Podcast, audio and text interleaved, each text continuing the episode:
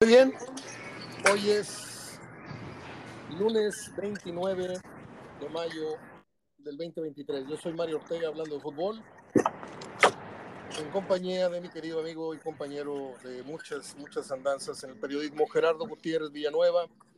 Gerardo, te saludo, como siempre, te deseo buena semana y pues sucedió lo que lo que muy pocos pensábamos, no solamente en el pronóstico, sino ya en el desarrollo del partido.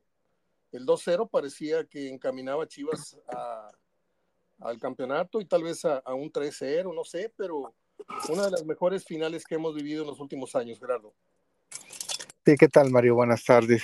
Sí, definitivamente, tanto en el desarrollo del torneo, el cómo empezó, cómo se siguió el torneo, la liguilla que se le presentó a Tigres y luego el último partido. Sí, todo fue contra todo en contra.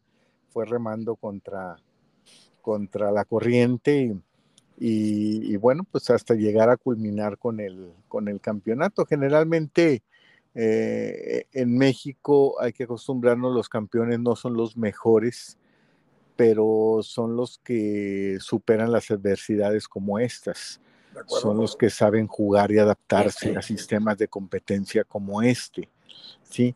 Y son, son los que saben también este, vencer a, a, todo tipo de rivales independientemente de las temporadas regulares en su fase regular que hayan hecho. Entonces, pues Tigres es un muy merecido campeón, un, un, un título muy importante que consigue el octavo y, y sí, en, condiciones muy similares a las que se le fue presentando la liguilla, donde los rivales se le fueron encerrando, se le fueron guardando. Así lo hizo Toluca cuando ya tenía una ventaja o ya le había sacado eh, ese marcador.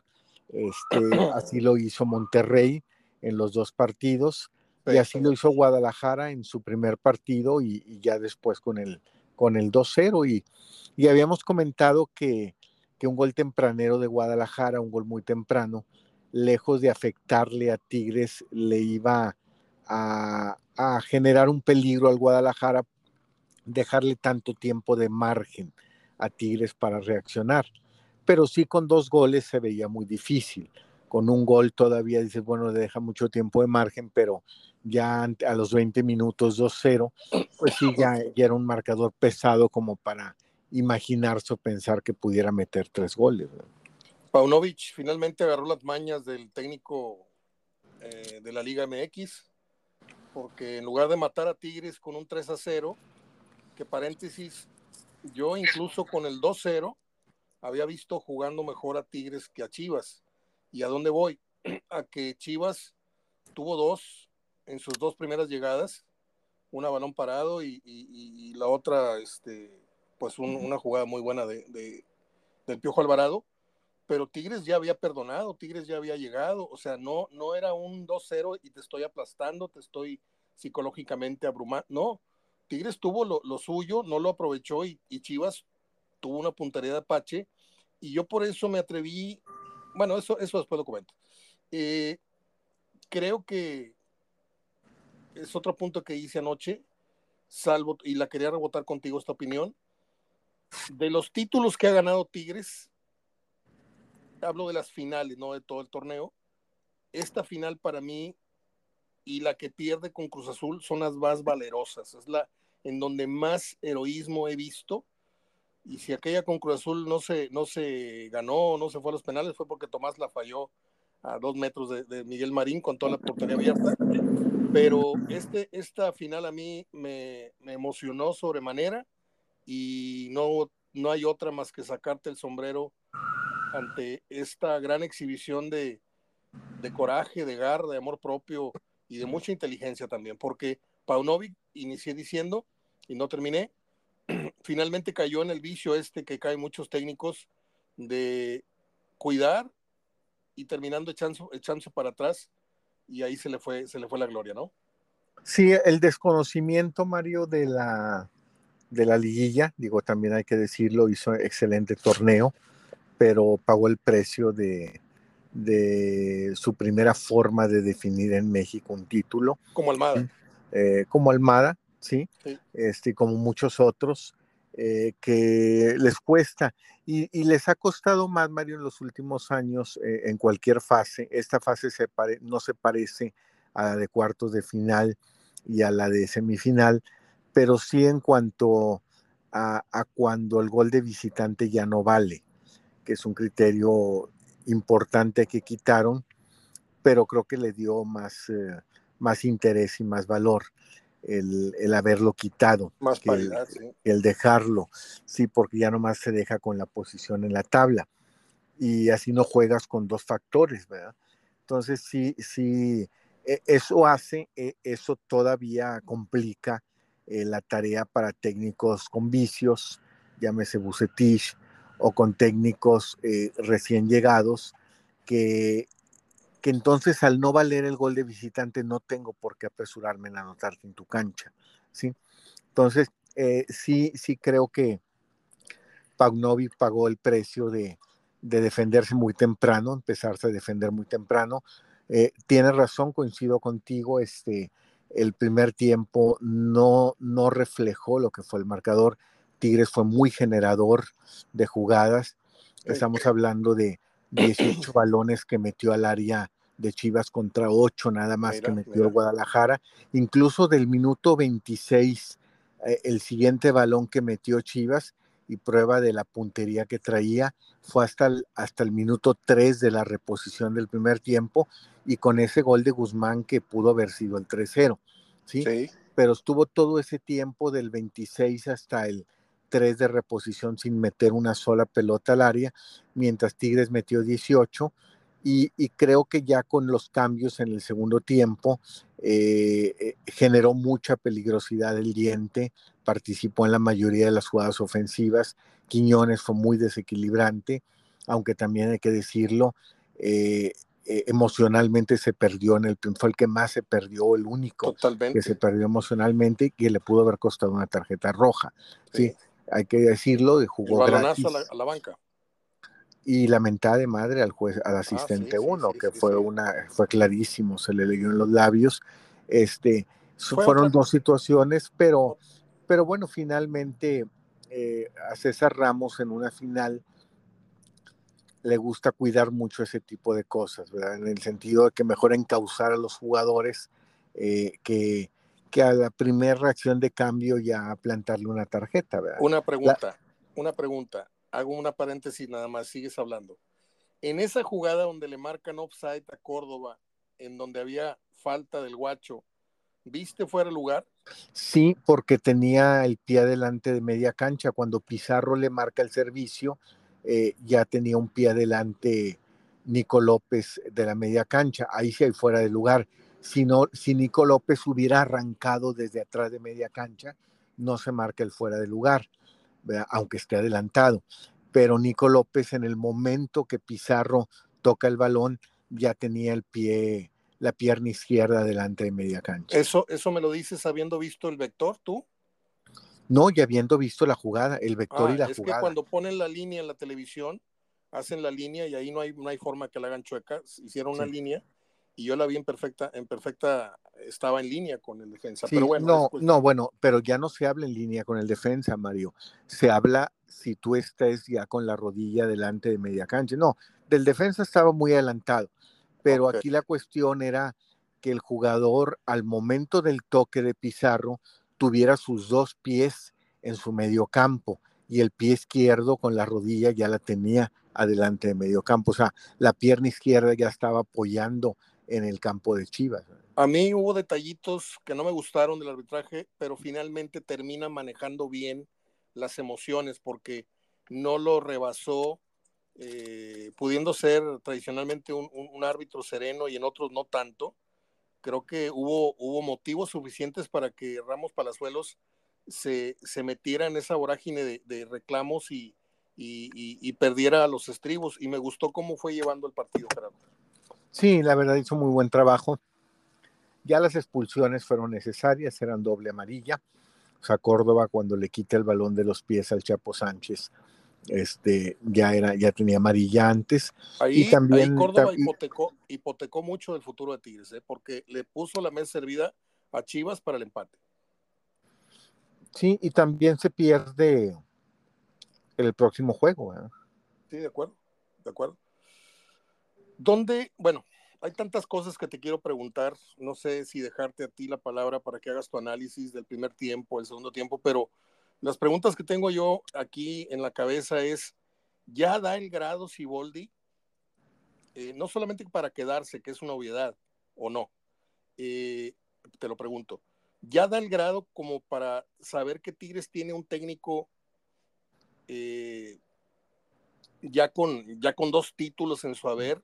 Aunque creo que esta carambola no se vuelve a repetir, si Tigres queda campeón es por estas bendiciones que tiene la liguilla, estas cosas raras pero es como el que, no sé si alguna vez jugaste billar, Gerardo. Hay un juego en donde las pelotas tienen, las, las bolas tienen, están numeradas y las lisas tú las metes y yo meto las rayadas. Y si tú te arrancas metiendo una, dos, tres, cuatro y te queda nada más una para meter el ocho, que es con el que ganas, y tú tienes siete que no has metido y todavía te falta el ocho, vas en mucha desventaja con, con respecto al que te va ganando. Y Tigres de un solo golpe mete todas las que le faltaban. Esa para mí es la metáfora de, la liguilla que hace Tigres, del torneo que hace Tigres, que no puede volver a repetirse una, una fortuna del fútbol que a veces se presenta, porque Tigres no tuvo un buen torneo, pero sí tuvo un desenlace mejor que cualquiera. Entonces, aquí hay que analizar, sí, campeones, festejo, todo, pero hay que analizar bien el torneo, ¿no? Sí, pero mira, yo creo que sí, ese plan emergente ya se convirtió o se debe convertir en un plan de acción a seguir. Este, creo que sí merece la renovación del contrato. De acuerdo. continuar, porque hay que tomar en cuenta, Mario, que fueron 10, 12 partidos los que dirigió entre dos torneos, que es muy poco para llegar a conocer el plantel y darle confianza como lo conoció. ¿sí? Al momento que llega Siboldi, no digo Chima, al momento que llega Siboldi, eh, mientras él toma el plantel, ya la directiva estaba buscando, ya tenía su lista de transferibles, el Diente López, Carioca, ¿sí? Entonces no es fácil para un técnico que llega donde ya hay ciertos jugadores marcados y que viene, les devuelve la confianza y sobre todo lo que demostró en esos partidos, que demostró eh, saber de estrategia. Creo que tanto al Monterrey como le jugó el, primero y el segundo tiempo, hablo del primer tiempo en el segundo partido, no primer tiempo, los primeros 90, a como le jugó ese segundo partido y a lo que le hizo a Chivas en el segundo tiempo para remontar, eh, habla de, de, estrategia. ¿sí? habla de que su, estrategia se impuso, entonces sí, sí tiene conocimientos para, además de la personalidad como técnico, conocimientos para, para dirigir un equipo como Tigres. Es ahí donde te pregunto, ya dio el grado entonces, ya no nada más es, tenemos un consentido, un histórico, no. Este hizo un buen relevo, no, sí sabe de, estrategia y sabe mucho. Sí, sí, sí, y ahora hay que verlo cómo arma un plantel desde inicio, cómo lo motiva desde inicio, este, cómo lo hace reaccionar desde inicio y qué piezas le cambia ya él, qué piezas le quita y qué piezas le pone, que ya es muy distinto cuando hablas de, del inicio de un proyecto a, continuar una, donde no te digo que no tengas compromiso, pero realmente un plan emergente como le encomendaron es fijar ciertos objetivos para salvar algo o para evitar algo. Y él lo que hizo fue convertirlo ya en un plan de acción eh, encaminado ya a un proyecto. Muy bien. ¿Cuál es el punto de quiebre del partido ayer? ¿Dónde sientes que Tigres olió el miedo? ¿Dónde sientes que Siboldi ajustó? ¿En qué momento, desde el 2-0, o en qué momento sientes tú que Tigres se dio cuenta, no, no solamente el, gol lo anima a ir por el 2-2, antes del, del, primer gol de Tigres, ¿qué es? O simplemente la consecuencia de lo bien que habían hecho en el primer tiempo, pero sin puntería. ¿Dónde sientes que cambia el juego? Pues mira, antes del primer gol de Tigres de la mano, ya en ese lapso del inicio del segundo tiempo con los dos cambios, ya Tigres había metido 13 pelotas al área de, Chivas, mientras Chivas solo tres. ¿sí? Ya volvía a ser un claro dominio en...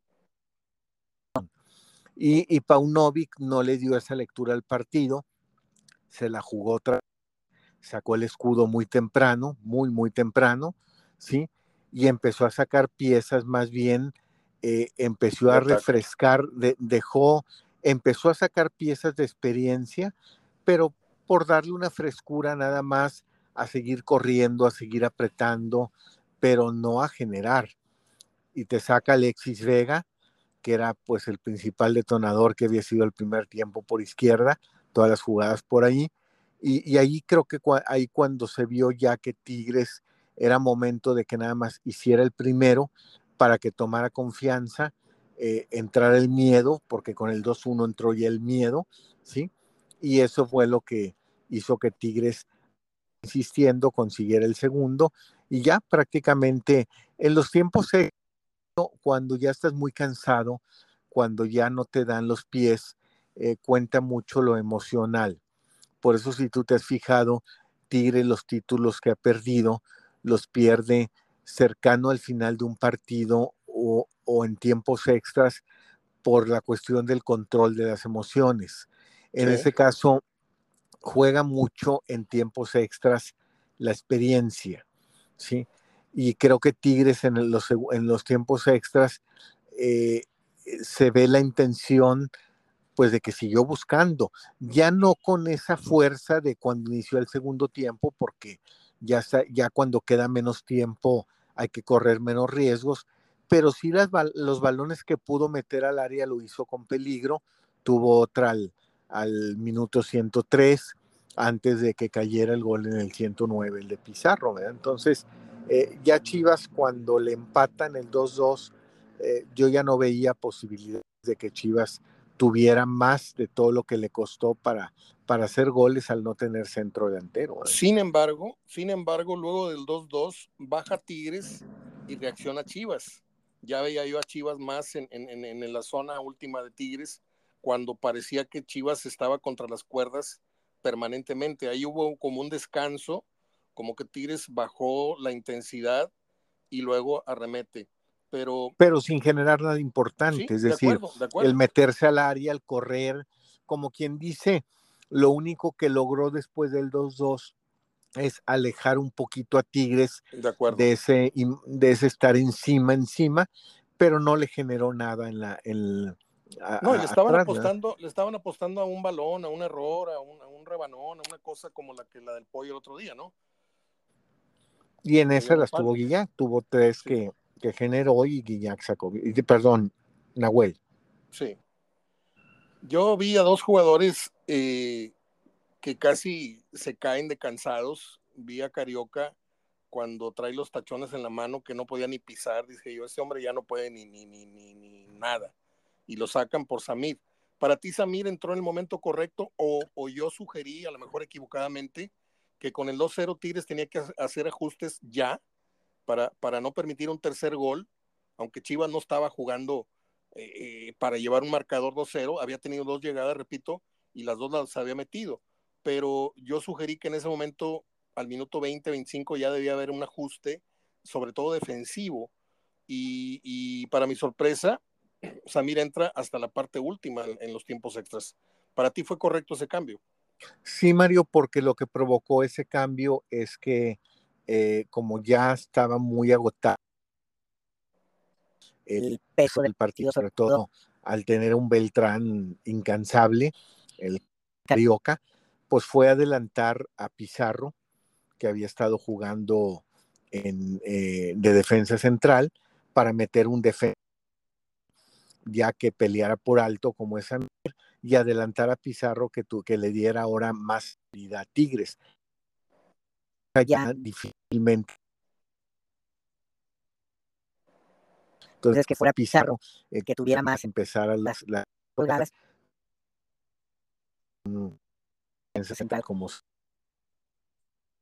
Bien, en cualquier momento se corta la señal, ya me está dando avisos de que te vas y vienes, y esto es cuando va a cortarse la, el enlace que te mandé. Si es así, te vuelvo a, mandar el, la liga, Gerardo.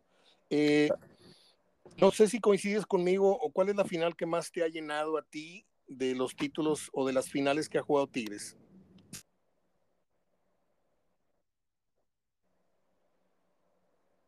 Ahí está, ya, ya lo perdimos a Gerardo. Voy a, a terminar la grabación primera y continuamos hablando con Gerardo.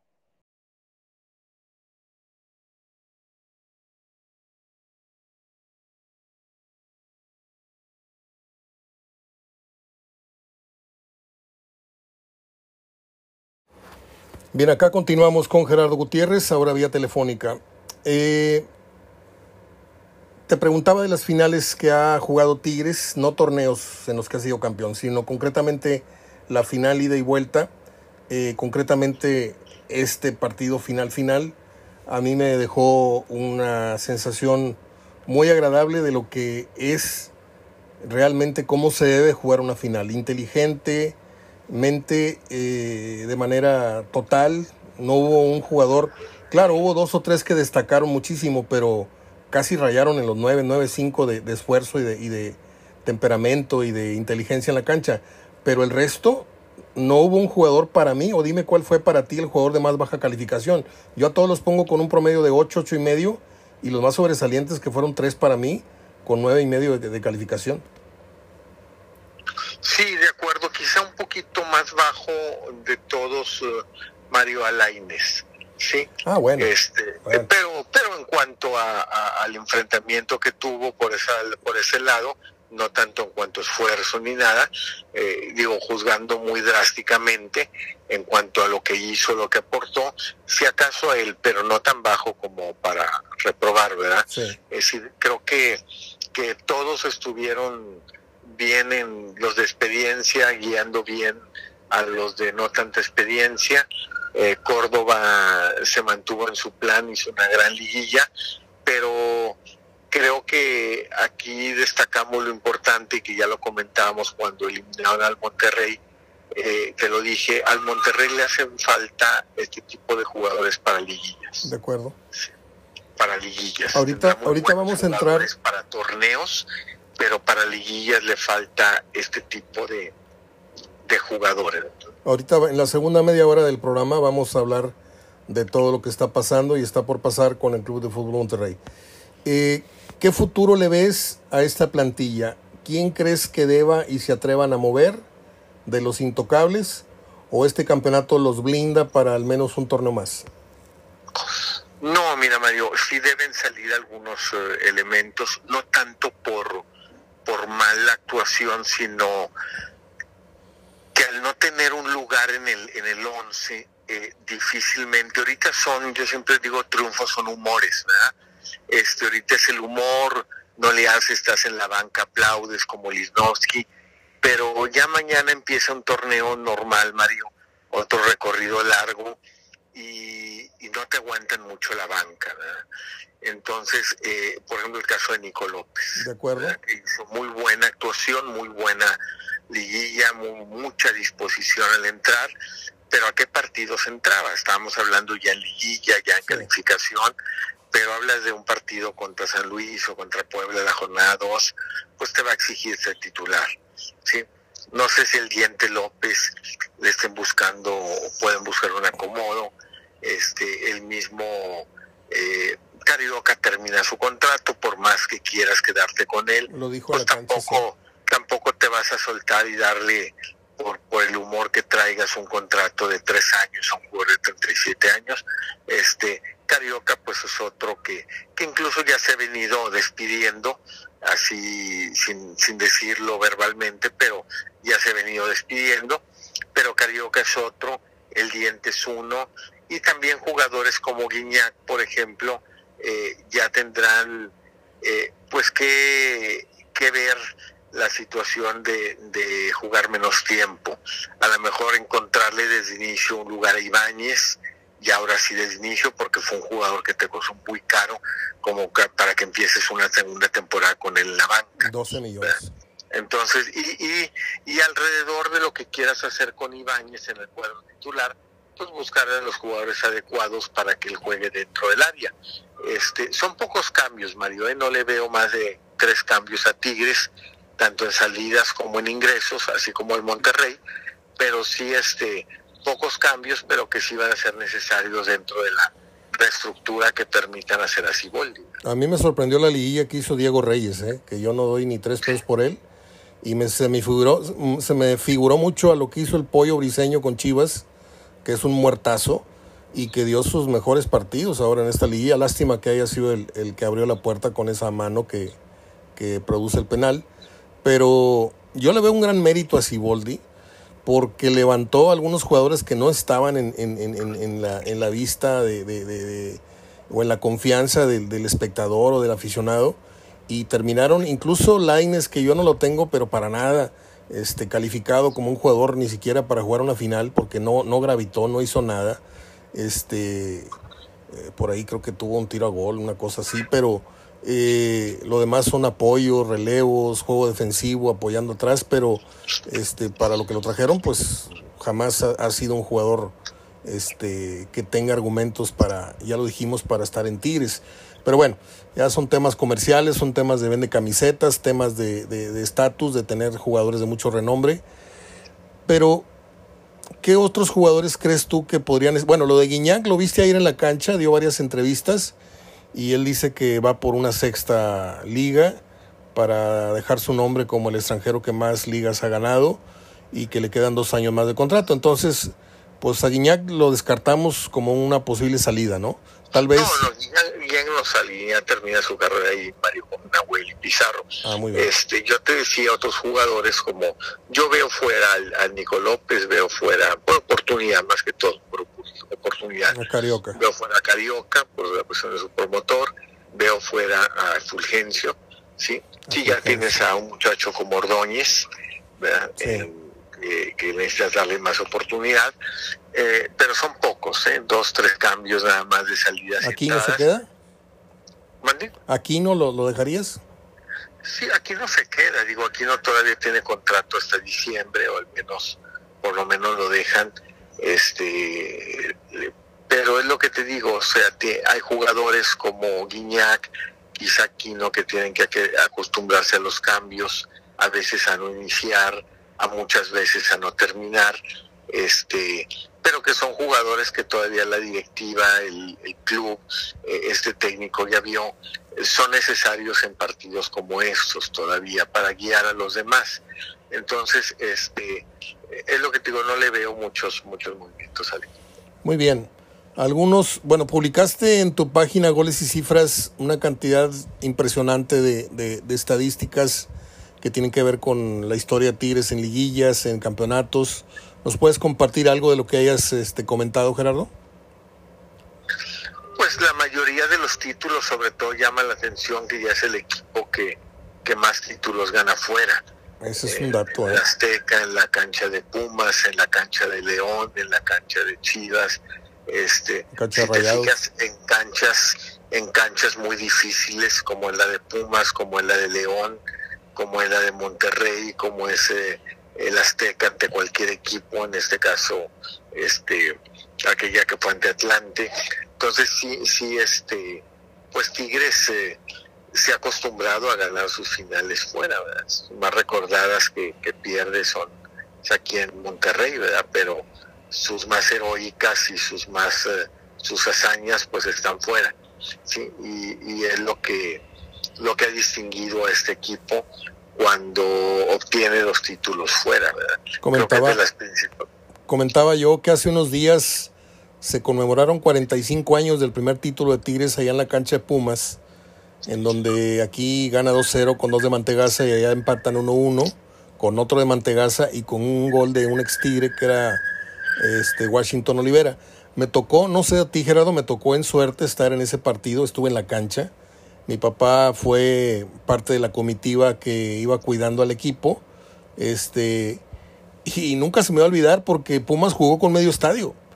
Y de ese medio estadio, una tercera parte del medio estadio era, eran seguidores de los Tigres una noche desangelada, una noche fresca, eh, un alumbrado muy, muy opaco, muy amarillo, muy oscuro. Y, me llamó la atención porque Pumas, el equipo grande y no sé qué, y esa final jugó con medio estadio. Te lo juro que había medio estadio. Las dos, las dos partes centrales de las dos tribunas estaban pobladas. Los anillos estaban solos. No poca gente, solos. O sea, eh, luego hubo un festejo en el vestidor y ahí robaron joyas, dinero y la famosa mariconera, la bolsita esta de los jugadores que usaban antes, en donde a Barbadillo, a Mantegaza, a Gadea y a dos o tres más le robaron. E incluso a mí me tuvieron que, pasar por la báscula, ¿verdad? Mi papá le dijo, un momento, viene conmigo. Dijo, no, aquí tenemos que revisar a todos. Este, y, y en medio de la fiesta, este, como anécdota, les cuento que, que, le robaron a ciertos jugadores. Eh, algunos datos más que manejaste me llaman la atención, estadísticas eh, como esa del campeonato de Tigres, uno más fuera de, casa, este, pues, ningún otro equipo, ¿no? Sí, ningún otro equipo y, también jugadores como, como Guiñá, como Nahuel, como Pizarro, que, que con Tigres ya tienen más títulos que los que tiene todo el Monterrey, ¿verdad? que los que tienen todos los rayados. Este, eso habla de, de, la distinción que han tenido los referentes que han sido estos jugadores y que en los últimos años aún en aquella época dorada, salvo Suazo y otros más, este, pero después ya no siguió esa, eh, después del 2013, esa costumbre, pero eh, jugadores que, que realmente le han faltado ya al Monterrey para, para que Tigres le saque ya esta ventaja. ¿No te llamó la atención, Gerardo, esas tomas previas cuando Nahuel iba a salir a calentar y sabía lo que le esperaba allá afuera? Yo, conociendo a Nahuel, tú y yo y todo el que sigue el fútbol, sabe que Nahuel en cualquier momento eh, le sale eh, esa personalidad que a veces no, no lo ayuda porque lo descontrola, lo saca de, su, de su estabilidad como portero. Me parece que ahí Nahuel hace un acto de contrición, respira hondo y dice, ahí vamos. Y creo que desde ahí Nahuel se programó a no cometer errores mentales. El único sesgo, el único viso que yo vi de exceso de confianza fue con esa pelota que agarra de espaldas, en donde le hicieron muchas fiestas, yo lo vi por Azteca pero dije yo, ojalá y Nahuel no empiece con payasadas ni con excesos de que voy a pisar la pelota, de que voy a, voy a este, encarar o, hacer. Creo que Nahuel se comportó como, como el portero que es, atajando cosas importantísimas. Y, y, en general creo que Tigres dio un gran partido. La verdad yo estoy muy, muy sorprendido de cómo clavos viejos volvieron a ser clavos con dos, tres toquecitos que les dieron los enderezaron, les pasaron por ahí un líquido, los volvieron a poner como nuevos y volvieron a rendir cuando hace unas semanas eran jugadores ya casi corridos por la opinión pública. Sí, sí sobre todo el caso de Guiñac, hasta se hablaba que no empezara, que no jugara, pero, pero hay técnicos, Mario, hay que meterse en la cabeza de los técnicos. Hay veces, eh, ellos tienen que tomar en sus posibilidades que pueden perder. Y hay técnicos que dicen, prefiero perder con este adentro que afuera. Sí. Es decir, me voy a dar permiso si pierdo a perder con Guiñac en la cancha que con Guiñac en la banca. Sí, no vaya a ser que luego me reclamen, ¿verdad? Sí, y así lo piensan con, con varios jugadores. Entonces, en este tipo de partidos, cuando tienes ese tipo de jugadores que han sido eh, claves en los títulos anteriores, pues tienes que respetarles el lugar y no es que le estés quitando el lugar a otro, a lo mejor en otro estás quitando otra función que te puede hacer, como el caso de Ibáñez, como el caso de Nico López. Pero en este tipo de partidos, la presencia y, lo que puedas aportar ayuda mucho. A veces es más valioso en lo que buscas en ese tipo de juego. Por eso vuelvo a insistir que, que ese tipo de, para tener los logros como los tiene Tigres, pues eh, al otro equipo le falta esta serie de, jugadores. Gerardo, algo que no le va a gustar a la gente del Monterrey. Ya son tres títulos los que despegan a Tigres de Monterrey. La pregunta es, ¿cuándo prospectas tú que Monterrey iguale a Tigres en esta, en esta línea de títulos logrados? Porque está difícil, ¿eh? O sea, estamos hablando de un lustro, no creo. Tal vez en la siguiente década Monterrey se pueda acercar en tanto Tigres no gane otro título. ¿sí? O sea, yo veo que la, hegemonía y la supremacía en enfrentamientos directos, en el logro del, del, Mundial de Clubes, llegó más lejos, aunque haya hecho para mí un gran ridículo ante el Bayern, aunque me digan lo que me digan, para mí no pasar de la media cancha es ir a, hacer un ridículo, eh, muertos de miedo, pero en todos los rubros, las golizas históricas las tiene Tigres en los clásicos, bla, bla, bla. No hay un renglón, salvo el estadio, que tiene un estadio más nuevo y más grande, pero este, ¿cómo le va a hacer Monterrey para darle vuelta a la historia? No, ya tiene mucho Tigres para matar la polémica, Mario. Tú cinco mundial de clubes, yo uno, pero llegué a la final, tres títulos más de liga, este, eh, eh, el tener el mayor goleador en la historia del fútbol regiomontano. De acuerdo. Este, no, va a pasar muchos años, Mario, muchos años, eh, y más en un torneo tan difícil como el mexicano, donde cuando menos lo esperas ganas y cuando haces todo por ganarlo como ese torneo no lo ganas. Creo que este título eh, a mí me hubiera gustado en otro mejor lugar Tigres, Mario, porque le da mucho al traste a la polémica y al que quiera hacer polémica tiene que ser polémica barata, tiene que ser polémica eh, sin sentido, sin razonamiento, pero a los que quieran hacer esa con sentido, razonamiento, pues ya no la tienen, Mario. Imagínate que el próximo torneo Monterrey vuelva a ser un torneo de primer lugar y tú por el campeonitis vayas en 10 o 9, eh, pues ¿qué me vas a decir si yo te puedo decir, mira, síganme, vayan adelante al ratito ahí, ahí nos vemos. y, te, te, gano, ¿sí? O yo soy de liguillas, o hagan lo que quieran el torneo y la liguilla es mía. Entonces, este, mata mucho la polémica que pueda, eh, ya de lo que, de independientemente del torneo que puedas generar. A lo que voy es que ahora se vuelve más necesario para el Monterrey, más imprescindible un título, ¿sí? que la temporada que hagas. La temporada que hagas ya no hay nada que puedas cacarearla, justificarla, porque míralo, cuando Monterrey trató de, de, de presumir la estrella dorada de que, bueno, tú me ganaste aquí una liga, pero yo te gané eh, la internacional. Eh, ¿Qué te dijeron después? ¿Y por qué a los dos meses o al mes y medio corriste a tu técnico? Cuando perdiste la semifinal o la cuarto de final contra nosotros. ¿Sí? Entonces, ya eh, independientemente lo que estés haciendo, logrando, si no es con un título, ya no hay manera de, generar una polémica. Ahora, podrás hacer otra temporada de récords y yo no, pero ¿qué te van a decir o qué te voy a decir? Ahí nos vemos en la liguilla. Claro. ¿sí? Entonces, eh, eh, ese tipo de situaciones como se dio, de donde vino Tigres, desde donde vino para ganarla, desde donde estuvo Monterrey para perderlo, eh, mata mucho la, la, polémica sana, razonable que se pueda generar en la ciudad. Ahora, hablando de plata limpia, lo digo yo, me imagino que la afición de Monterrey debe estar contando las horas para que la era Guiñac, la era Nahuel, la era Pizarro terminen, porque ahí Tigres va a sufrir el proceso que sufrió Monterrey en este compás de espera, en lo que se fue Bucetich, en lo que se fue Suazo, y Monterrey no veía la suya hasta que no se volvió a, generar un grupo de, de, jugadores competitivos que le fueron dando otra vez el perfil que anteriormente tenía. Eh, me imagino que esa es la, la, velita que tiene prendida el Monterrey porque Monterrey ya se renovó y Tigres está en las últimas de la gran camada de jugadores que quién sabe luego los que vengan si le vuelvan a dar estos mismos este, instancias de, estar peleando constantemente un título, ¿no?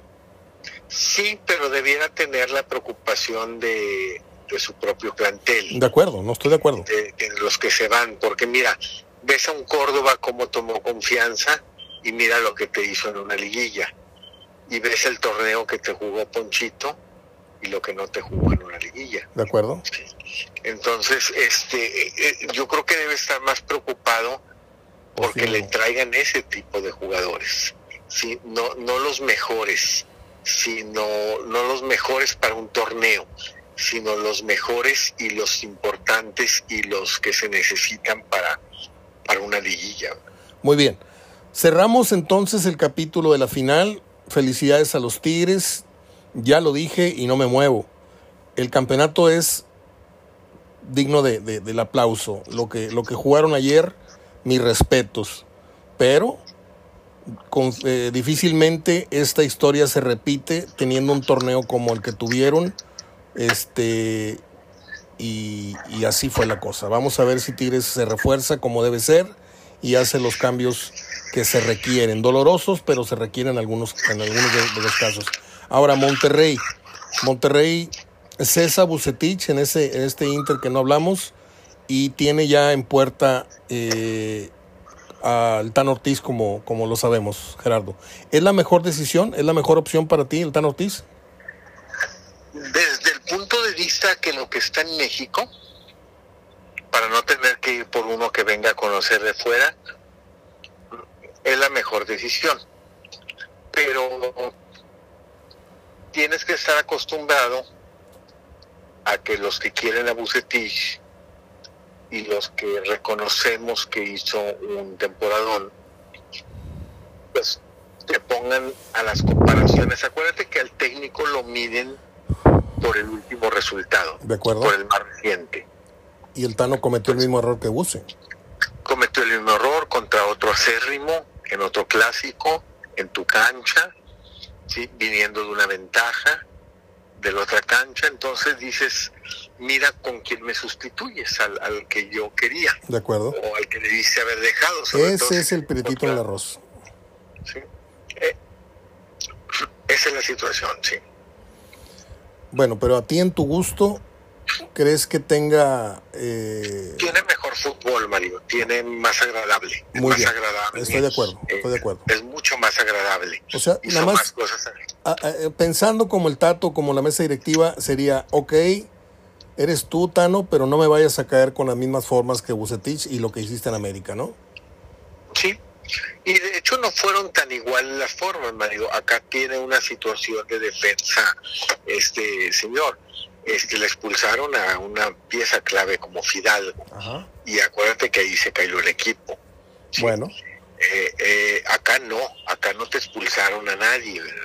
Digo, no quiere decir que eso fue todo. Eh, creo que también se empanicó también por momentos sí. el Tano a, a los jugadores que fue sacando, los que fue dejando. Pero, Pero también pero ya se le veía, ya se le más venía, agradable, tiene ya se le venía-. Ya se le venía cayendo el equipo a la, a la América, ¿eh? Ya, ya había dado visos que no Desde llegaba. San Luis, sí, desde San Luis. Así es.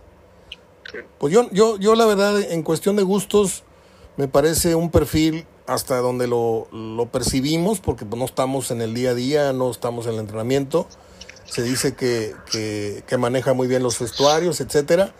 Pero a mí me parece un técnico que no ganó nada con América, que lo estuvo ahí en la pelea, pero a la hora buena se arranó por X o mangas en tres oportunidades y que hoy llega a dirigir un plantel más vasto que Bucetich, lamentablemente, y me duele mucho decirlo, nunca le sacó todo el jugo, todo el provecho a- al fútbol que la gente hubiera esperado de él. Numéricamente cumplió, sí, pero con sus formas y con su librito viejo que decíamos el otro día. Y eso finalmente tuviste la razón, analizaron sus formas y, y la forma en que lo elimina eh, Tigres, pues da, da- le, da, le termina dando la razón a, al Tato Noriega y a los demás que decidieron cortarlo. Ahora, ¿tú ves al Tan Ortiz para cuántos torneos? ¿Lo ves aquí dos torneos o cuatro torneos cortos o lo ves No, bueno, lo, lo firman por dos años, Mario. De acuerdo. dos, tres años. No lo firman por menos, si no, no sería proyecto. de acuerdo? Este, la idea es que dure ese tiempo, como se pensó con Bucetich. Pero cualquiera que llegue, Tan Ortiz o el que pudiera haber llegado, eh, trae una presión muy fuerte porque no te miden ahora por lo, lo que haces, lo bueno que haces, sino también por lo que tú no hagas y el rival vecino sí haga. ¿sí? Y esas son las situaciones que a veces te apartan un poquito de, de los objetivos que tú buscas para tus clubes. Porque una temporada de récords como la que hizo Monterrey, eh, o como el trabajo que venía haciendo Diego Alonso, que te da un otro título, otra otra Copa Internacional y que a la semana lo quitas porque te echó fuera Tigres. Y a Bucetich pues lo echó fuera Tigres y a Mohamed. Entonces, si te fijas, tus proyectos los estás interrumpiendo eh, por situaciones de, de lo que de lo que está haciendo el otro y yo no. ¿Sí? Quizá lo de Aguirre fue más grave, o sea, fueron otro tipo de situaciones, falta de autocrítica, pero lo de Aguirre es muy parecido. Dolió mucho, dolió muchísimo que fueras a hacer una mala Copa Internacional cuando el vecino el año pasado o el año anterior a mí llegó a la final en su primera. ¿sí? Y yo no pude hacer nada en mi quinta. De hecho, toda la mercadotecnia estaba enfocada a eso aunque no sea que la tuya fue la primera y la mía es la quinta, pero la quinta es la buena y la quinta es la que yo también voy a llegar y no llegó. Entonces, si te fijas, todos los procesos los están cortando por lo que hace el otro y tú no haces. Y eso es muy riesgoso, es muy peligroso, pero así es. Es decir, Tan Ortiz viene por dos, tres años, pero sabe que cualquier pecadito que, que, que, cometa que beneficie al vecino Sí, yo por eso, Mario, me imaginé y pensé mal, pero qué bueno que la directiva actuó de esa manera, que iba a depender si Tigres quedaba campeón o no para dejar a Bucetich, porque la decisión ya estaba tomada desde el viernes. Sí, pero se le iba, la iban a dar a conocer el lunes. Eh, eh, ellos dijeron, el lunes la damos a conocer, pero se empezó a conspirar que lo de Bucetich dependía si Tigres ganaba o no si ganaba, mira hasta dónde le dio a las Víctor, ¿sí? Y si no gana, bueno, pues no ganó. Sí, pero hicimos una buena temporada. Por lo menos nos quedamos nosotros con la buena temporada y Tigre no se quedó con el título. Pero finalmente ante esa conspiración, Mejor Rayados el sábado salió y dijo voy a dar la noticia. Y dio la noticia de la salida de, de que como habíamos comentado aquí, no era el plan A que se quedara, aunque él tuviera contrato el plan A era encontrar a otro y despedirlo cuando ya tuvieran la seguridad del otro. Por eso yo me adelanté y te dije el sábado que era tan Ortiz, porque el Monterrey cuida mucho las formas, no iba a soltar a Buse sin tener a otro amarrado. Y era muy difícil que ya tuviera amarrado a un Crespo o un Milito cuando apenas empezaba a platicar con ellos. Y cuando técnicos como los argentinos es muy difícil tenerlos seguros hasta que no los tienes firmados, porque se atraviesan ahí muchos promotores. Claro. Entonces, cuando da de, da de baja Bucetich el sábado, dije, la única carta que tienes es el Tano, no tienes otra. Eh, está en casa, dirigió en México, lo acaban de cesar, o se acaban de hablar con él y ya se arreglaron. Entonces, por eso era muy viable que al seguro que tenían era el Tano Ortiz. ¿Y no se fue a la fácil Monterrey? Sí, lo acaban de cesar al Tanojo el mismo día que, que a le fue mal, le fue mal al, al Tano Ortiz. Eh, sí, digo, se fue a la fácil, Mario, pero te expliqué por qué en el sentido que ahora lo que está haciendo que cambien tus planes no son tus, tus planes trazados. No, son lo que hace el otro haga, ¿sí? Lo que el otro haga y me duele o lo que yo no haga y el otro sí haga.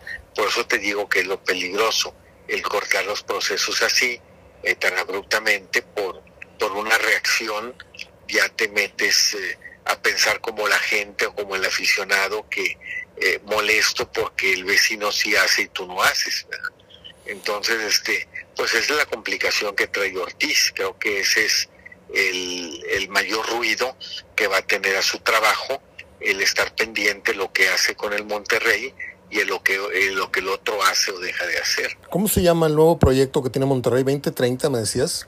Sí, sí, es el proyecto de, pues de, en todos los órdenes, digo, generar más... Eh, imagen, eh, jugar mejor. Más imagen, mejor imagen, más y mejor imagen. Acercamiento con la gente. Eh, acercarse más a la gente, las formas de jugar. Y en el sentido... básicas, ya llevan tres títulos que logran en este año el primer equipo que gana tres categorías inferiores. Eso que mencionabas tú no vendría del ADN de, las, de los muchachos que vienen de abajo. Es decir, si Monterrey necesita jugadores con ese temple y ese coraje y esa no es, bueno, yo sé que no los tiene Tigres en, las personas de Nahuel, Guiñac y esto, eso ellos ya lo traían de otra parte, de su formación, de su experiencia, pero se fueron haciendo jugadores eh, con ADN Tigre y, y, con la personalidad para ganar títulos, pero Monterrey tal vez entre que compra ese perfil de jugadores también debería ir cocinando ya pues un nuevo Cabrito Arellano, un nuevo Memo Muñoz, un nuevo, me explico, o sea, a lo mejor vienen abajo y ahí sí me gustaría que Monterrey clonara en cierta medida el, el, modelo Pachuca, en donde a los muchachitos rápido los hace hombrecitos y, ya de repente de, de, la noche a la mañana ya, ya tienen un perfil para, para irse a Europa, ya se está hablando de este y del otro. Monterrey avienta o eh, está pariendo jugadores de un perfil muy medianito y, y, y, lo que se trata es que salgan un poquito mejor, de mejor calidad, de mejor personalidad. Y yo creo que por ahí puede ir el futuro de Monterrey en los próximos 10 años, ¿no? Sí, la idea es esa, Mario, pero tienes que tener un proyecto muy sólido arriba. Pero si estás cambiando, un día viene... Para que los puedan soportar, ¿no? Pues sí, porque cada técnico viene y unos no quieren ir ni a los juegos de fuerzas básicas. Exacto. O, me encomiendas el primer equipo. Pero tendría que ser una condición, ¿no? Si te estoy contratando es bajo estas condiciones. Claro, claro, pero no han tenido un técnico que les dure. De acuerdo. Uno, uno, uno un año, el otro otro año, el otro medio semestre. Entonces, no, no, digo, creo que el, el plan más largo lo tenían con Diego Alonso y Diego Alonso lo sacó Tigres también. Entonces, eh, mientras no tengan un técnico de un plan de tres años o más, este, pues difícilmente van a poder este, inculcar eso a los jugadores porque finalmente ese técnico es el que los va a utilizar. Muy bien, Gerardo. Creo que tienes un compromiso hasta ahora ya, ¿no? Ya cerca, Mario, sí, Muy todavía. Bien. Ok. Te pregunto por último, ¿qué sigue con este eh, término de, del campeonato, cuándo volvemos a tener actividad y, qué es lo que viene para ti. Mira, en el cuestión del campeonato, pues ya empieza, ya empiezan a trabajar los equipos. El Monterrey está citado el 8 de junio, 7 de junio. Una pretemporada muy corta, porque ya empiezan el 29 de junio la jornada 1, sin seleccionados, ¿sí? la jornada 1, 2 y 3 así la van a jugar, mientras está también a la par la Copa Oro. Y luego se interrumpe después de la jornada 3, ahí por el 20-21 de julio. Se suspende un mes el torneo mexicano hasta el 22 de agosto para ir a jugar el torneo a Estados Unidos. Y ahí los equipos que vayan eliminando, eh, pues la mayoría, Mario, 12 se van a quedar, 12 nomás van a ir una semana a jugar seis se van a quedar hasta el final. Entonces, esos 12 quizá planeen una pretemporada más en forma, esas tres semanas, para después este, empezar en la jornada 4 ya con seleccionados. ¿Y qué crees que pase? Que, perdón. Las jornadas van a pasar muy, muy, no nos van a reflejar en realidad lo que podemos esperar del torneo. A ver, allá voy. Eh, especulando, ¿Crees que Tigres y o Monterrey jueguen así como que no quiere la cosa para deslindarse de ese torneo y venir a hacer la pretemporada que hablas? ya en forma, porque no les va a dar tiempo de hacer una mini pretemporada, no sirve para nada. Tienen que hacer una temporada como la que acostumbran a hacer, de playa, de esto, y a lo mejor esos tres juegos, pues a quién importa esa liga, ¿no? O sea, yo no creo que su afición, la de Tigres o Rayados, se den por defraudados si, si, si discreta o, veladamente o descaradamente eh, eh, echan a la basura ese torneo de pacotilla que, que, que, es nada más para, para, los directivos, para que ganen dinero, este, pero no creo que le dé ningún prestigio, o sí, a lo mejor con el tiempo, a lo mejor sí agarra el brillo que ganó la Copa, la Conca eh, a inicios y luego después ya, ya a todo el mundo le interesaba por ir al Mundial. Pero tú cómo prevés que maneje Tigres y Monterrey este torneo gringo que viene? No, Mario, yo creo que como una pretemporada, como juegos. De acuerdo, de acuerdo. Juegos más formalitos de acuerdo. para hacer una pretemporada, porque Monterrey tiene muchos seleccionados. Probando chamacos. Eh, Tigres va a tener una pretemporada todavía más corta de lo normal, porque además de que tiene que volver en junio, eh, una semana antes del 30 de junio por el 22, es decir, menos de un mes, tiene que jugar el campeón de campeones con Pachuca, Mira. allá en Estados Unidos. Pues en realidad Tigres regresa al trabajo, hoy deben decir cuánto tiempo, y nomás va a tener dos semanas para preparar ese partido. Ese, ese, ese campeón de campeones. La temporada la va a venir haciendo después de la fecha 3. Ese campeón de campeones me preguntaron el otro día porque yo puse una gráfica de que América tenía como 34 títulos, no sé qué. ¿Incluye el campeón de campeones? Sí, los están incluyendo, los Ah. están tomando en cuenta, pero ya los hacen más con un plan eh, Sí, de cuestión de mercadotecnia, porque si no sí. lo harías en una cancha de aquí Sí. y te lo estás llevando a Estados Unidos, que es cuando allá se reúnen los directivos para, para hacer su show. No te pregunté. Eh, eh, lo, lo hice en el caso de los Tigres, pero no te pregunté. En Monterrey, ¿qué jugadores verías en riesgo de salir? Pues va a depender ahora sí del nuevo técnico, pero yo creo que, que, que algunos ya tienen mucho tiempo y ya vieron que en determinados momentos dan el, este- el estirón, otros no. Yo creo que Ponchito puede ser una buena moneda de, de cambio. No, difícil. Este, difícil ahorita por, por de la defensa, no sé si Estefan Medina, no por no porque que haya bajado el juego, sino tiene mucho tiempo con, con interés de salir del, del Monterrey mm, para el tipo de juego de, de, de este señor, no, no sé si Celso, y prefiera quedarse con Gobea, este, prefiera quedarse con pues con, con, con otro buscar otro, pero no Celso. Este, pues son los que están, son los que terminan contratos, Celso, el caso de Ponchito. ¿Recuperarías a Vegas? Bueno, ¿Recuperarías a Vegas? O ya no. ser. Porque Vegas bajó. este. Vegas bajó muchísimo, ¿eh? Sí, sí, sí, sí. Sí, ya creo que las cosas cambian mucho ya con el con el nuevo técnico. De acuerdo. Con el nuevo técnico cambian muchísimo las cosas. No sé si el nuevo técnico decida quedarse con Funes Mori, Aguirre, Berterame o deshacerse de alguno de ellos.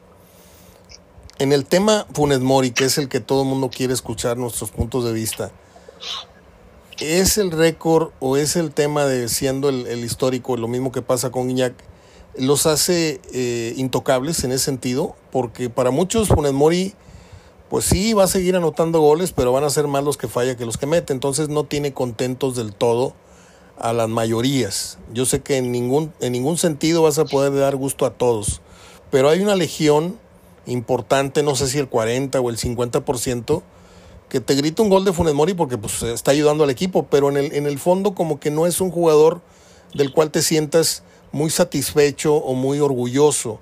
Es un logro personal de él, perfecto. Pero a, las, a la hora buena, y tú lo dijiste el otro día, otro clásico más, 900 y pico minutos sin meter un gol a Tigres, bla, bla, bla.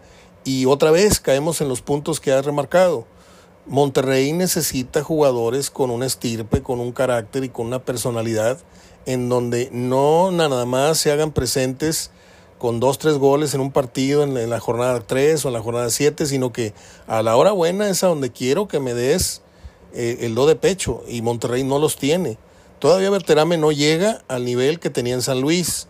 Ha sido un jugador importante, pero no lo he visto a lo mejor por el diseño de, de, de, del equipo, por, porque Funes Mori es el que carga con el peso del gol, pero a mí me gustaría volver a ver al, Berterame de San Luis. El caso de, de, del Maxi Mesa es un jugador que navega entre el 7 y el 8 y medio de calificación. Nunca lo he visto más arriba de eso, y si lo vi fue en algunos partidos, pero no en un torneo en general. Creo que Monterrey necesita pensar bastante bien con qué jugadores quiere seguir y a qué jugadores con la pena a su afición le tiene que decir, ¿sabes qué? Estos históricos o estos que fueron ídolos ya tienen ya cumplieron. Y lo dices bien. Creo que Celso es un gran jugador, pero Gobea es el futuro y Cortizo son el futuro ahí en, relevos para el medio campo. Y el caso de Funes Mori, a mí nunca me terminó de, llenar el ojo. Yo no digo que no sea un buen jugador, pero no es del estilo de juego que a mí me gustaría que tuviera el Monterrey. Punto. Sí, nomás que también depende, Mario, acuérdate que son jugadores inflados Sí. y Monterrey no los va a regalar. ¿De acuerdo? Entonces dependiera mucho, como el caso de Maxi Mesa, como el caso de Funes Mori, eh, quién te da lo que pides por ellos. Porque no vas a hacer a cometer el error que cometieron con Hugo González de pagarle casi todo el sueldo mientras estaba en el DECAX, de pagarle un 65% del sueldo.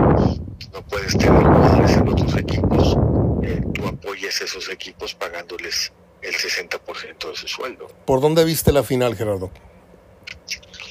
Yo la vi por Televisa. Este, Háblame de la polémica esta de Osvaldo Sánchez y Laines. Pues la polémica de todos, Mario, era muy, muy cantado que, que Televisa, pues es la cuestión de mercadotecnia, pues es Chivas y, y como en todo, pues es el equipo más popular, tus programas casi todas las semanas los haces en base al, al Guadalajara, pero sí hubo algunos comentarios muy recargados. Generalmente las televisoras suelen tener elementos como comentaristas eh, que se distinguen eh, por los dos equipos. Lo, lo, hace, por ejemplo, Fox, que en los partidos de, de Cruz Azul manda al Yayo, de Chivas, o en los partidos de Toluca mandan a Fabián Stay, este, cuando, cuando transmiten Fox a sus equipos propios. Y aquí eh, Televisa lo que pasa es que ya los tiene muy determinados, no consigue de acuerdo a pues uno de Tigres, uno de Chivas, sino ya están muy determinados que, que tiempo completo esto se dedica a Osvaldo Sánchez. Pero es enfermizo, Osvaldo y quedó pues en esta final, eh, pero lógico la gente pues lo identifica con Santos, con Guadalajara, sobre todo con Chivas, y sí fueron pues comentarios siempre muy cargados a, a favor del Guadalajara, ¿verdad? Siempre eh, viendo por, por el bien de este equipo, que él es un comentarista, este, pero, pero fue por, y luego narras un equipo que, que está muy arraigado, o sea, quien te ve aquí en Monterrey, mucho arraigo a, a, que hables de nuestros equipos de Monterrey de Tigres y pues molesta de repente que no les el crédito en su momento a, a, lo que puedan estar haciendo equipos como Monterrey o en este caso ayer equipos como Tigre. Yo siento que en ese sentido se equivocan los dos. Osvaldo en pleno festejo no tienen por qué hablar de un fracaso a Laines en Europa. Y Laines que no hizo gran cosa en su estancia con Tigres sale acostado con la copa y, le contesta este, en una indirecta a Osvaldo diciéndole sigamos fracasando, como si él hubiera tenido mucho que ver con el título. Entonces, yo siento que los dos se equivocaron. Gerardo, ¿algo con lo que quieras culminar? ¿Algún apunte que quieras eh, terminar? No, pues esperar ahora, eh, después de este momento de festejo de Tigres, ahora viene el momento también de, de empezar a planear y ya Monterrey yo creo que hoy o mañana estará anunciando ya oficialmente a, a Altano Ortiz como técnico, ¿verdad? Y de ahí pues se desprenden muchas de esas dudas de ya como técnico nuevo con quién te quedas o con quién quieres desprenderte, porque de ahí parte el respaldo que te pueda dar. Pues yo no sé cómo le va a hacer Ortiz para que borren los videos que hay en las redes en donde dice que está muy orgulloso de dirigir al mejor equipo de México y ahora ya lo bajaron de ese camión y ahora viene a dirigir al Monterrey. Por eso a veces hay que controlar tantito la boca, ¿no? Pues sí, sí, digo, es lo te digo, la situación a veces se las pone el equipo contrario y, y pues lo que hace veces que, que, tus buenas intenciones, objetivos tengan que, que remar contra la corriente. Muy bien, Gerardo, te mando un abrazo, hablamos el miércoles. Gracias, Mario, estamos en contacto. Abrazo, querido Gerardo. Bueno, pues vamos con las efemérides después de esta plática, como siempre, interesante con nuestro querido compañero periodista Gerardo Gutiérrez Villanueva. Esto es Hablando de Fútbol. Es el lunes 29 de mayo del 2023. Es el día 1 del octavo título de Liga de los Tigres. Yo voy a repetir brevemente el comentario por si se me malinterpreta, este, porque con eso de que ahora tengo amigos que me, que me cuestionan mis, mis, mis comentarios este, como si fueran de mala fe. No, no es de mala fe. Este, mando un abrazo, Jaime. Este, no le deseaba yo el mal. De hecho, yo comenté al medio tiempo, está publicada la hora, y le saqué una foto, una, una captura de pantalla. Le puse, ¿están listos para la hazaña de Tigres? Ya dije, yendo 0-2. ¿Por qué? Porque lo, lo que yo había visto de Tigres en el primer tiempo me parecía mucha, mucha renta para, para Guadalajara. Esos dos goles a cero me parecía mucho marcador y yo tenía fe en que Tigres metiendo uno se metía. Y finalmente así fue. Eh, Tigres gana un título, como lo mencioné en el ejemplo del billar. Es cuando tú le pegas al ahí se va, con la blanca le, le pegas a una y esa rebota por todos lados y termina metiendo cuatro. ¿Sí? Los que jugamos billar hacemos una seña así con dos, con los índices y los pulgares haciendo un círculo, como diciendo aquella famosa señal de, de, de Hugo Sánchez. Qué bueno, qué bueno, porque el título es aquí, qué bueno. Pero, pero, no siempre va a ser así.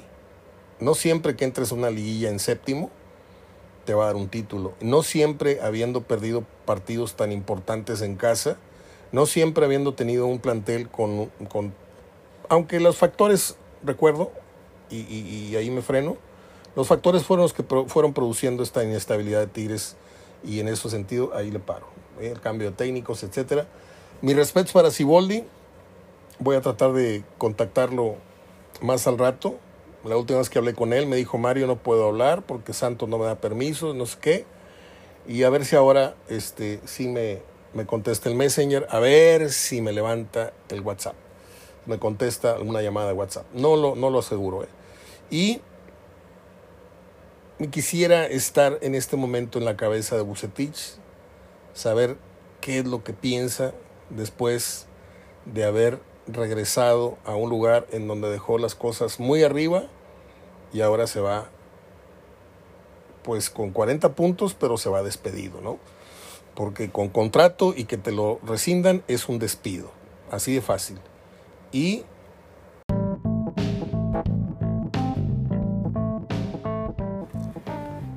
Muy bien, pasemos ahora con el cerrojazo del programa de hoy lunes, con las acostumbradas efemérides, si les parece.